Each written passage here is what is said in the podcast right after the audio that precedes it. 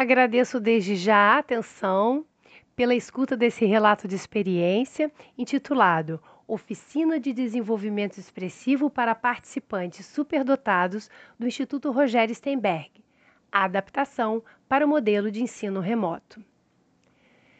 Diante do contexto de distanciamento social, surgiu a questão: como realizar a oficina de desenvolvimento expressivo à distância?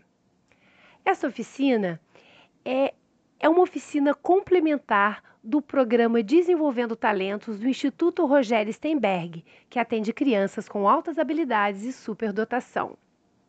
Tendo como base a inteligência sinestésica espacial da teoria das múltiplas inteligências de Howard Gardner, Nesta oficina, as atividades espaciais corporais, os jogos de grupo são atividades constantes. E os participantes são muito engajados nessas atividades. Então, como realizar essas atividades à distância, mantendo o engajamento dos participantes e podendo acompanhar o desenvolvimento criativo deles? Como? Como realizar? Eis o desafio. Então, adaptar as atividades foi a solução encontrada. O primeiro passo foi revisitar os planejamentos presenciais e adaptar as atividades, mantendo foco no desenvolvimento expressivo e adaptando as atividades baseadas na metodologia aplicada. A metodologia improvisacional de Viola Spolin é aplicada na oficina de desenvolvimento expressivo e atende à inteligência sinestésica, espacial e corporal. Nessa metodologia, as atividades são voltadas muito para os jogos, né? jogos corporais, jogos de cena. E o jogo contém nessa metodologia o conceito, um conceito de experimentação, de expansão, de oportunidade criativa. Então é uma cada jogo e cada exercício é uma vivência única de experimentação. Cada proposta dentro dessa metodologia contém instrução, né, instrução da proposta, regras do jogo, avaliação, foco na execução e na resolução de problemas. E os problemas estão sempre inseridos na regra do jogo.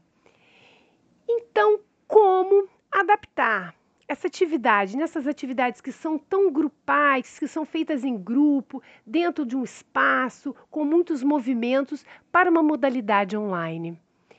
Partimos então do conceito do jogo. O conceito do jogo, como vivência, descoberta e experimentação, foi transportado da vivência do grupo para a feitura individual.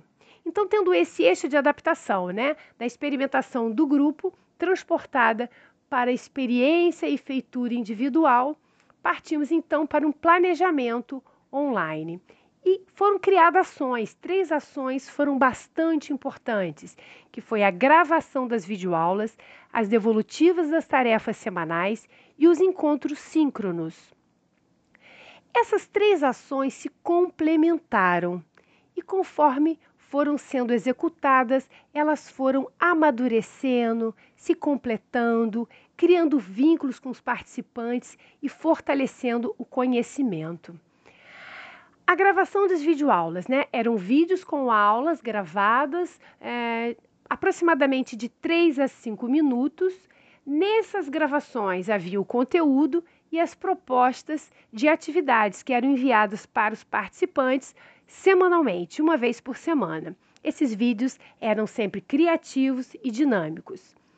Nas devolutivas das tarefas, os participantes também enviavam as tarefas realizadas uma vez por semana. Aqui vale ressaltar que essas tarefas eram propostas de atividades abertas, não eram atividades fechadas, eram atividades onde o participante tinha ali oportunidade de experimentação. Nesse momento, aquela adaptação do grupo para a feitura individual aqui teve grande aplicação, que era onde o participante ia ter o espaço de experimentação, de expansão criativa. Então, esse momento era, era fundamental. Vou dar um exemplo. Por exemplo, ah, vamos supor que o participante recebeu uma atividade onde ele teria que ler um texto é, com três intenções diferentes. Nesse momento, o participante tinha a liberdade de escolher as intenções que ele ia ler, se ele ia, se ele ia incluir esse texto num contexto né, de uma cena. Então, toda essa liberdade criativa é, fazia dessa feitura uma produção própria. Ele foi, ele foi descobrindo essa feitura no, no, no, fazer, né? Então, isso aqui foi muito importante. Essa outra ação também fundamental foi os encontros síncronos. Nesse momento, os participantes deixavam um pouco essa concentração de produção individual para um momento amplo, onde eles se encontravam, ainda que virtualmente estávamos em grupo, estávamos juntos, né? Foi feita uma divisão de cinco grupos e nesse momento, né, cada grupo foi criando uma convivência, né, uma expansão social. E ali aprofundávamos o tema, trocávamos experiências, cada um dizia como estava sendo é, a sua experiência de gravação, as ideias que tinham tido, que tinham facilidade, que estavam tendo dificuldade. Então, foi muito importante. Então, essas três ações se completaram. Em relação aos conteúdos, tivemos alguns blocos de conteúdo. É, a comunicação, né, que trabalhamos a, o conceito da comunicação né, desde a pré-história até os dias atuais, passando também pela questão dos meios de comunicação, a adaptação e a mudança dos meios de comunicação, e a comunicação como essência de expressão, que está tão presente na nossa vida. Partindo mais para um conteúdo um pouco mais técnico, tivemos a expressão verbal e expressão corporal. A expressão verbal, as técnicas de respiração, a dicção, leitura e a expressão corporal, precisão nos gestos, na mímica, nos ritmos, os jogos sequenciais, jogos sensoriais. Tivemos o bloco de criação de adereços e criação de personagem. É, essas atividades tiveram grande engajamento dos participantes também. Nesse momento, a criação de adereço de personagem foram feitas através de materiais de sucata, o que foi muito bom. Por quê? Nesse momento, o participante pôde se relacionar com material concreto, né? Ele pôde confeccionar um produto e se relacionar com ele, por exemplo, no, no adereço. Ele pegava o material de sucata, criava um produto e podia fazer um comercial, né? Existe o exercício da cena, do comercial e na criação do personagem. Ao invés dele personificar, né? Fazia a questão da criação do personagem é, no seu corporalmente, ele transferia essa criação para um boneco. Ele construía um boneco de sucata e ali definia as características físicas, comportamentais. E esse trabalho é, com o material de sucata foi muito importante também para fazermos uma expansão em relação à reflexão dos encontros síncronos. Fizemos debates, reflexões sobre os temas ambientais, sobre a responsabilidade ambiental, né? o cuidado com o meio ambiente, com a reciclagem. Esse tema atrai muito e preocupa muito os participantes. Então, foi, foram temas que se completaram também.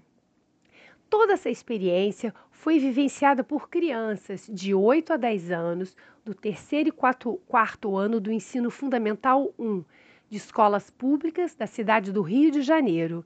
Crianças em condições socialmente vulneráveis. Quantidade de participantes 50, 50 participantes. Foi vivenciada essa experiência no período de março a julho de 2021. Partindo agora para os resultados e conclusão. Os resultados, né? Como tivemos o foco da adaptação do trabalho de grupo para a feitura individual, foi observado um maior desenvolvimento na habilidade de comunicação, autonomia, protagonismo, disciplina e uma maior autocrítica. Podemos destacar também que, por conta das reflexões nos encontros síncronos, por exemplo, é, houve uma ampliação de visão de mundo. E como foi importante esse momento de estar junto, é, como um acolhimento nesse momento de pandemia, né? Criando vínculo emocionalmente, criando esse acolhimento. Então eu concluo que essa experiência foi positiva. É, tivemos 60% de frequência dos participantes e 60% das tarefas produzidas e enviadas estavam ligadas às atividades de mímica, jogos sensoriais e sequenciais, a criação de adereços e personagens com material de sucata. Vale ressaltar também é, que os jogos, né, espaciais, os jogos em grupos, embora não tenham podido acontecer por conta do distanciamento, são de suma importância no trabalho de desenvolvimento expressivo. E fica explícita também é, que em toda oportunidade, em toda a oportunidade, em todo momento para utilizarmos a criatividade na resolução dos problemas.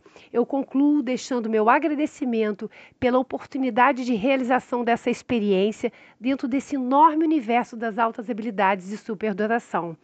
E deixo expresso a importância do trabalho de atendimento e desenvolvimento do potencial dos participantes com altas habilidades e superdotação, com suas inúmeras possibilidades de realização. Foi uma experiência de crescimento, superação e criatividade. Muito obrigada!